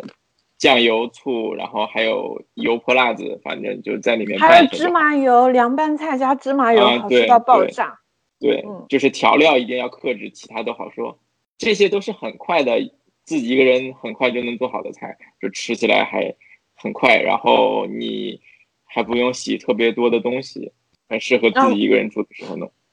然后给大家推荐芝麻酱这个特别好的东西，就是所有一切白水煮的绿叶菜，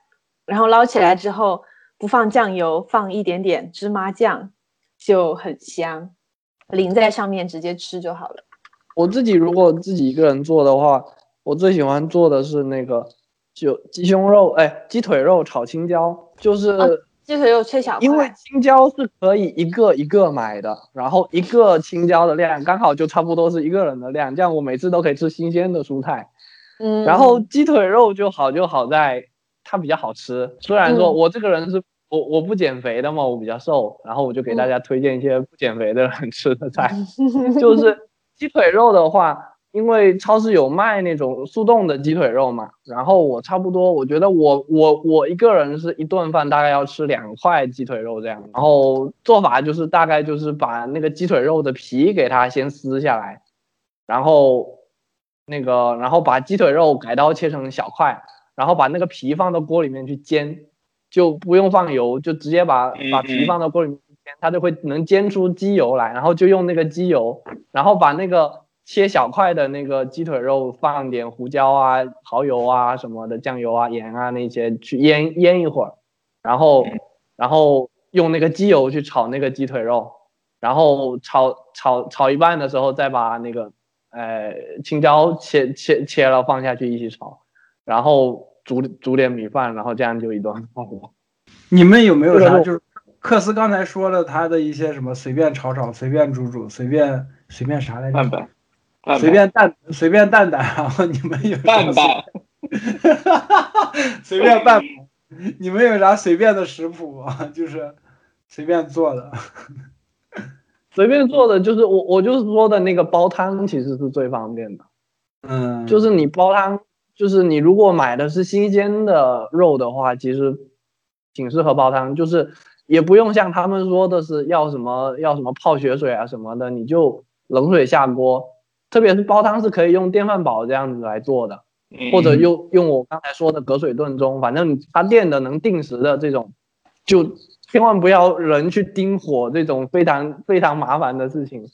然后你就你就先放到锅里面去煮，然后你就把把把血沫撇掉以后，然后你就可以放你想放的其他配菜，比如说可以放点腐竹啊，放点什么其他东西，或者白萝卜呀什么之类的。然后你就放在那边按那个煲汤的功能，就让它煲，放在那边煲就行了。然后你一顿饭就，但是煲汤的问题就是说，很多人就煲汤完就喝汤，那就就基本上没什么营养进去了，就一定得把肉给吃了。汤里面其实营养是不多的，然后你把肉吃进去，然后差不多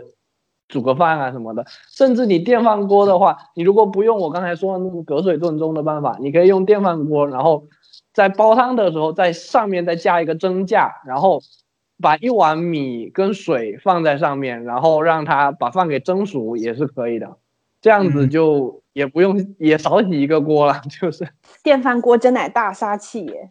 对，对，电饭锅是非常好用的。还有那种小汤锅，就是它会比普通的奶锅要大一号，然后也是上面带一个小蒸架的，然后你也可以在底下煮泡面，上面蒸一个玉米，那泡面不就烂了吗？哦，或者底下煮麻辣烫。然后，然后，然后呢？就是因为我现在就是不是一个人住嘛，我们室友现在现在我们屋有四个人，我们大家吃饭也经常能吃得到一起。就比如说在咱们录制节目的当下啊，我的小伙伴们呢已经煮了一大锅黄焖羊腿，然后呢还会有沙爹鸡翅，然后再搞一个随便煮煮的蔬菜。一会儿晚上我的晚餐就是这个样子。对，杀爹鸡翅是要把爹杀了吗？那你这已经脱离了脱离了单单身食谱的范围了。这是单亲食谱的范围。你这你这是俄狄浦斯，你这是俄狄浦斯啊，就是。其实速速冻食品里面还有一些比较好吃的东西，比如说有一种叫做速冻小抄手的，然后它也会给你配小汤饺就是那种小抄手会配汤料，甚至还有虾皮和紫菜在里面。然后你拿锅把那个小小抄手煮好，煮好之后呢，然后煮好的汤舀两勺在你的碗里，把那个汤料冲开，然后就可以吃，哎，也还挺美味的，可以做方便早餐。然后四川地区的话，现在也已经有了冷冻的龙抄手，朋友们可以早上起来煮两个。啊，抄手啊，不行啊，我好饿！我现在听到“抄手”两个字，我就起生理反应，就那个唾液就迅速的从我的口腔里面分泌出来，让我这 太好吃了，真的。嗯，抄手是真的好吃，我感觉就所有馄饨、饺子、扁食这一类所有的东西，估计就是最好吃的，估计就是抄手跟那个香港的那个虾饺，啊估计就巴甫这俩洛夫的抄手，最好吃。然后呢，对，然后然后其实抄手做起来也很简单嘛，就是你把肉末调好，肉馅儿这个调法反正网上有，我们也就不多赘述。然后你就可以在趁周末的时候买上抄手皮，一口气包它个百十来个，然后冻起来。你可以分又回到了成十个，我懂了，就是对又又就是连老师来参加这期节目的主要的意义，就是说，就是在这儿蹲着等着，然后等到有人说到他想吃的东西，然后他就高呼一声啊，这个东西我好想吃，我受不了了，我要吃夜宵，然后他就去给自己买夜宵，这就是他来参加这期节目主要的意义。妈的，你不要把你你的意义加到我的身上好吗？就是，就这样吧。啊没事儿，这这段整段剪掉啊，反正对，都怪连老师想吃抄手。对抄手也可以分装自。己做菜就是那种啊、新手做菜的话，就平底锅其实是比炒锅好用的。就嗯是平底锅，你可以把食材切好，然后一个个摆在那边，然后再开火，然后火开小一点，然后你就可以慢慢的控制它熟没熟，不会说那种大火爆炒，有时候要么就没炒熟，要么就炒过熟了。那平底锅还是比较好用的，平底的煎锅。嗯，可是那样的话就不是炒菜，那样就要成煎菜了。对，那很多东西是可以煎的，就是你油放少一点的话，其实煎还是可以，特别是不粘的那种平底锅嘛，它煎出来也挺好吃的，而且也不用说放那么那么多，也不是像那种煎炸放那么多油那样子。嗯，那就但是如果你没有像那个，嗯，就是你不追求锅气，不想要说吃到那种铁锅炒菜的味儿，那么你就是就没有这种要求的话，那你用平底锅已经足足够了。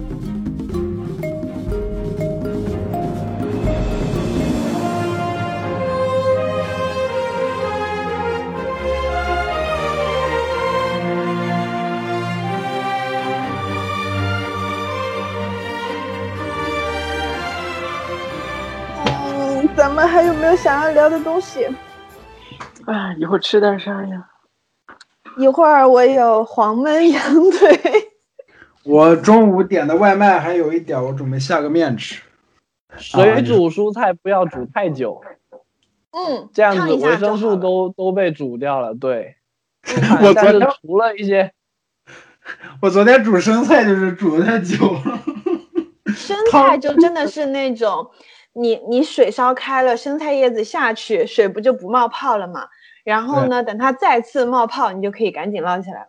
那种口感又好又好吃，不然像生菜还有像那种卷心菜也是，它煮太久，它的口感也会变差，就会变得绵绵的、软软的，不好吃了。嗯。逍逍遥刚才是要说啥？就是想一想不要哦煮太久就除了豆角，豆角跟那个那个什么，还有一个什么菜，就是要煮久一点的，不然会有毒的那个。啊？嗯，豆角食物中毒豆，角，豆角跟什么来着？我就记得豆角了，我也只知道豆角。煮个十分钟这样子。哎，那豆角直接炒行吗？不行，豆角一定要可以水煮了以后才。就是你可以它不过你可以炒，你可以炒，但一定要做熟。炒的差不多了之后，加一点点水进去焖一下。因为我每次做豆角的时候都是直接就把豆角切好了，直接扔进去炒，我们我们不过水。看有有熟就行，就不熟的话就就就有啊毒。对，另外如果你多跟他说说话，熟的话就行了。对，如果 就是对，如果豆角要做凉拌菜的话，就必须要过一下热水了，是吧？那不然你生豆角切了凉拌吗？啊，我就想起来，我过年的时候做那个饺子馅儿，那个莲菜我忘了，嗯我没过水，直接就剁成剁成泥，然后跟肉拌拌拌一块儿了，我靠！莲菜没问题啊，就是那个啥，嗯嗯，藕嘛，藕生吃也可以的，切的薄薄的，生拌一个藕片，加一点点白醋，加几个小米辣切碎，放点盐，严老师又不行了，搁点说糖。嗯 啊，我在这里其实有一个想补充的，我要对那个之前逍遥老师就是推荐的那个呃古龙肉酱表示十足的好评，我觉得真的太好吃了。就假如说我在北京自己一个人住的时候就知道这个肉酱，我的天呐，我就有福了。那那我那我之前超跟高层安利了一个，就是那个厦门这边一个挺有名的工厂做的罐头，就是古龙古龙这个牌子的香菇肉酱，就是就是写写武侠小说的那个古龙，然后对对，他的香菇肉酱，然后我非常尴尬，我一开始跟别人聊到的时候，我还记错记成卫龙了，然后他们就质疑我说卫龙什么时候出过肉酱？我说明明就是有，结果看了一下淘宝，发现是古龙，记错了。我给我给你们推荐一个一个 UP 主叫 Test V，他们出万能的酱，我朋友吃了一下，觉觉得可以，他吃酱两天吃了大半罐儿。你们说到辣条，我突然想起来，就去年有一段时间我是怎么吃饭呢？我就是每天买一根儿那个，就我家旁边不是有那种清真的那种商店嘛，我去嗯，他店里面买一根儿那个清真的啊，然后你就进去，然后被那个店赶出来了。哎，羊肉串嘞，羊肉串嘞，就是就是那个买买一根那个他们那个清真的那个牛肉肠，然后嗯然后再再买一买一大包那个辣条，然后就回家就蒸蒸一蒸一锅米饭，就每天就那样吃。嗯，我有一段时间这样吃饭，就感觉那那段时你要是亚硝酸盐亚硝酸盐超标，你这 对，然后我感觉我那段时间暴瘦，就是是因为营养不良吗？渗透压。有可能，但是后来马上立马就吃回来了，我靠。嗯，就过年那几天，我操，就疯狂的严补充一个手，我觉得可能他是因为吃的太咸了，然后然后肠胃嗯肠胃里面因为渗透压的原因，体内的水分出来了。这样减肥不健康啊，多喝点水就回来了。对对对，那个呃，对于高阶的朋友，就是想尝试高阶料理的朋友，要提示大家一个事情：如果想要在家里面烧肥肠的话，请一定要去买净，一定要去买处理干净的肥肠，以及那个呃，如果大家还是觉得那个味道比较大的话，可以把肥肠里面的那个油给它撕掉。说说你的故事吧。说说你的故事。猪肉倒没有，但是就是做羊杂的时候，曾经在一小节羊肠子里面嚼到了一些破碎的青草，就是吃肠一类的、肠子一类的东西，请一定要翻过来洗干净，然后再烧。没事用用用小苏打搓一搓，啊，我想起来，我前几天前几天看在微博上看到，就是有一个视频，就是他们农家里面的人嘛，应该是拿了一个一人高的那个鼓包的一样的东西，把他们就是拿到那个河水溪水里面就戳破，里面全是牛屎。哦你就是们要提牛到这个的话，推荐 B 站奇食记。然后你知道刚才这个状况就是就是那个梁老师说扎破了，然后全是屎，哈哈哈哈，然后我们一片寂静。哎呀，节目效果太好了！还没完呢，然后然后他们把那些屎都清这你继续，冲干净你继续出来更多。冲干净之后，就是然后就是牛肚，就是一一大片牛肚，我靠，嗯，看上去就很好吃。而且那个牛肚在溪水里面就是泡过，你知道牛肚一定要在那种凉一点的冰水里面过一过，然后它的口感才会脆。就反正当时看着就很好吃。皮皮克老师痛苦的闭上了眼睛，并且摇了摇头。我明明很爱吃牛牛肚的，没事的，牛有四个胃呢，真的是牛肚也有不同的样子，某一些胃里面还没有屎。去看 B 站奇食记吧，非常的 对你说鸡不们的口，带八，克斯老师。非常对你们的口味这。期节目又没了。节目没了可还行，然后还有还有一个好方法，就是就是克斯老师提到嘛，就是可以在 B 站看一些啊嗯各种口味的饮食类的 UP 主。就是如果大家独居的时候，并没有做特别好吃的饭菜，或者甚至就是把昨天的剩饭热了热，没有什么胃口，这时候大家就可以打开一些美食类的 UP，然后呢，嗯假装自己在吃他们手里的什么对美食。哦，我以为你说要跟他们学习一下，哎，我发现绵羊料理，文案写的连连连阳料理，它的东西都有点高级。我给大家推荐，我已经推荐了无数遍的老饭骨，他们教的都是基础的方法，举一反三，嗯。然后呢，大家看完之后就能够成为一代厨神。说说起这个，我发现好像是有的人真的是不会做饭，就是他学了也学不好做饭，就不知道是因为他们就太害怕厨房了，还是就是真的没有术业有。专攻，他们专攻下厨房的那个套路，啊不，炸厨房的套路。就其实就就是我妈就是这样的，就是她一到做饭就非常紧张，然后我跟我爸在旁边，不管怎样都会被她骂一顿，不管干什么，她就会开她就会开始焦虑，然后就开始觉得这个没弄好，那个没弄好，然后就开始骂人这样子。嗯，就就有的人就是这样的，就他没办法处理，说我一道脑子脑子里面没办法处理，说我一道菜又要做做这个又要做那个，然后后面我妈找出的解决办法就是，她就把所有东西都在锅里码好，然后她再开火，哦。就经常做这 这种菜，就他只要开火看着，然后稍微翻一下，然后就出锅了就可以了，他就经常做这种菜。我一位室友也是习得了这样的技能，他的那个火还没有开的时候，先把油倒进去，然后把要炝锅的葱姜蒜末全部放上，然后他再打开他的火。对对对，可是这样的话就没法享受那个菜下锅的那一瞬间的那个声音了，就没滋啦的声事音，有有些人害怕这个声音。人家为为了心理健康就不享受这个。对对对，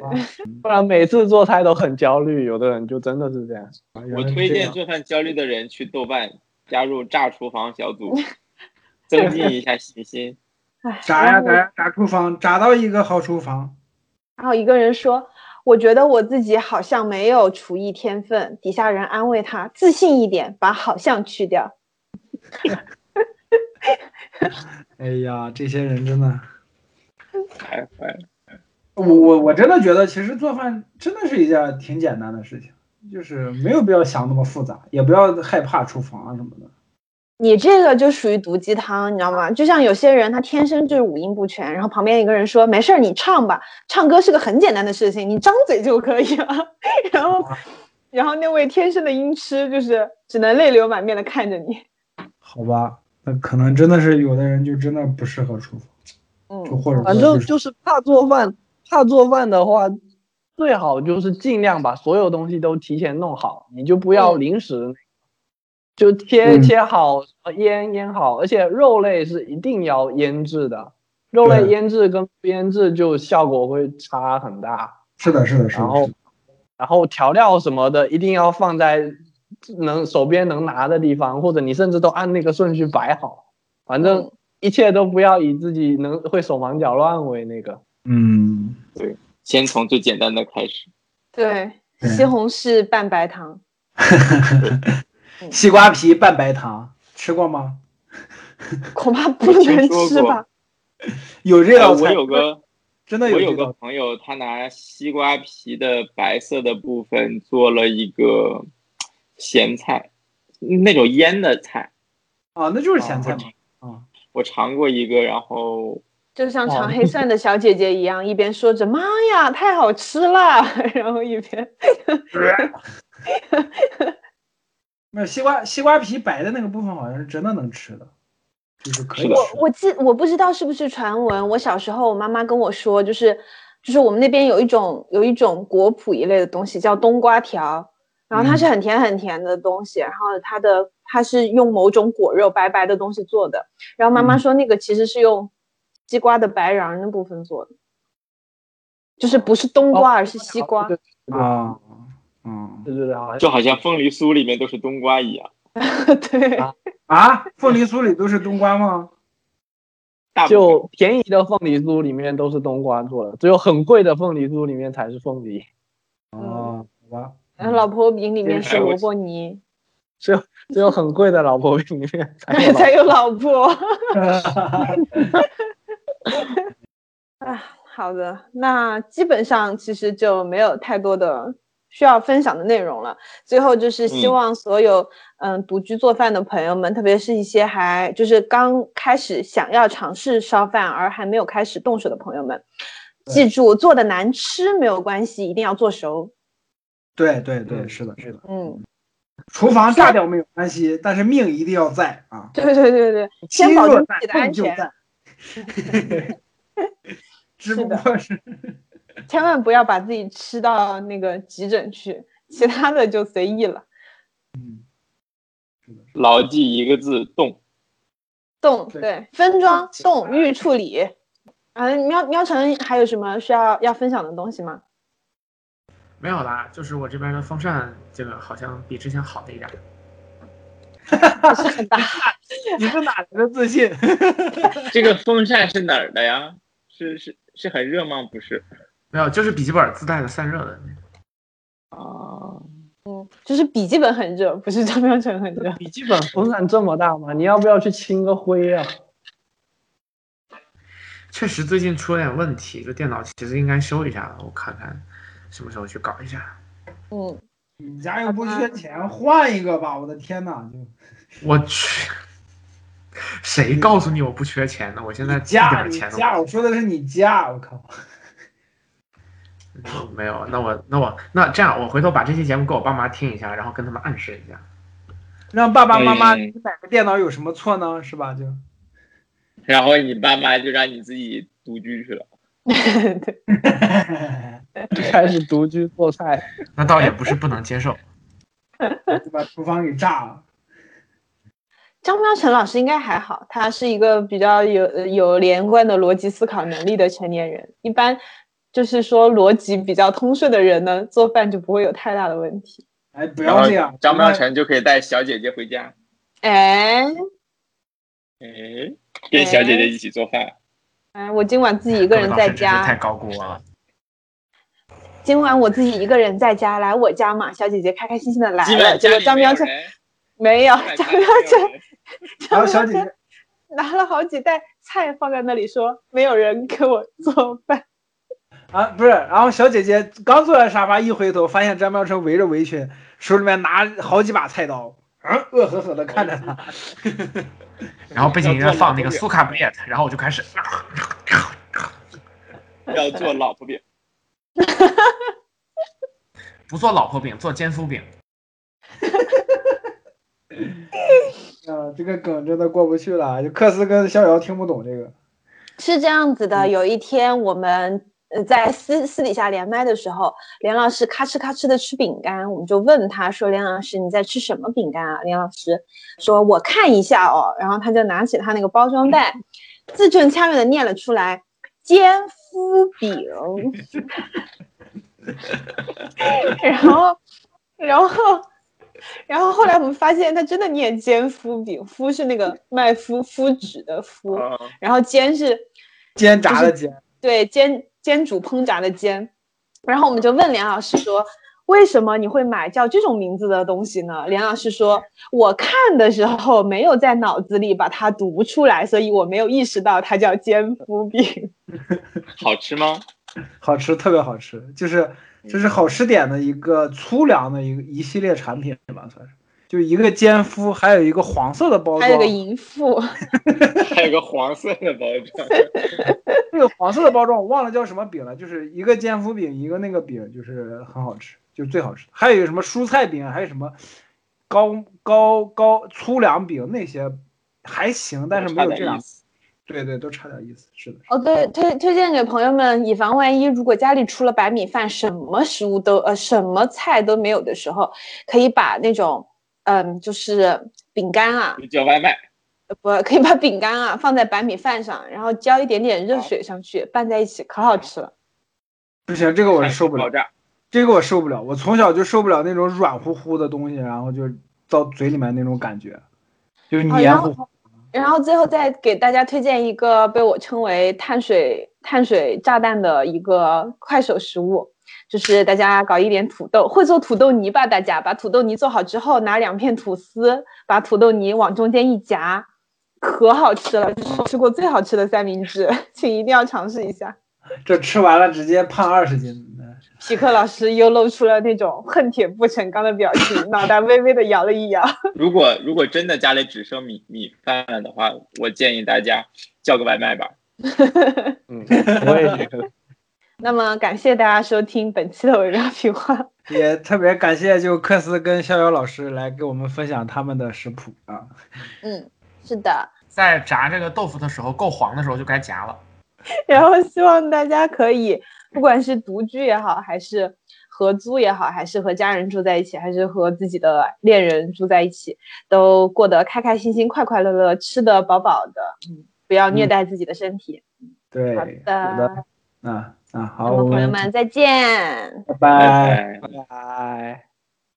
拜拜。拜拜。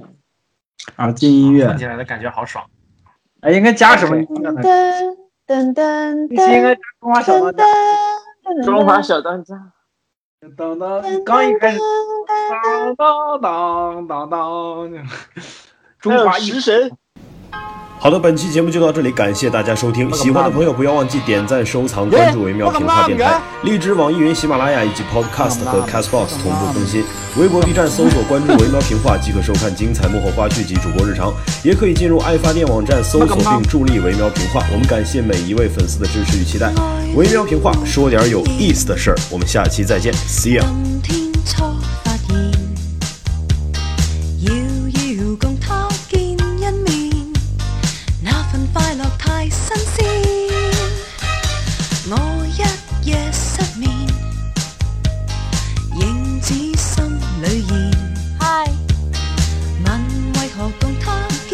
咁啱嘅？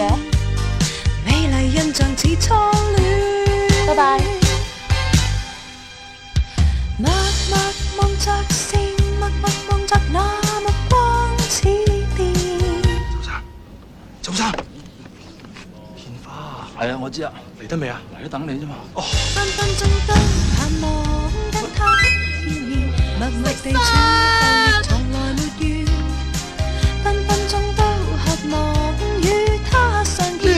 鐘都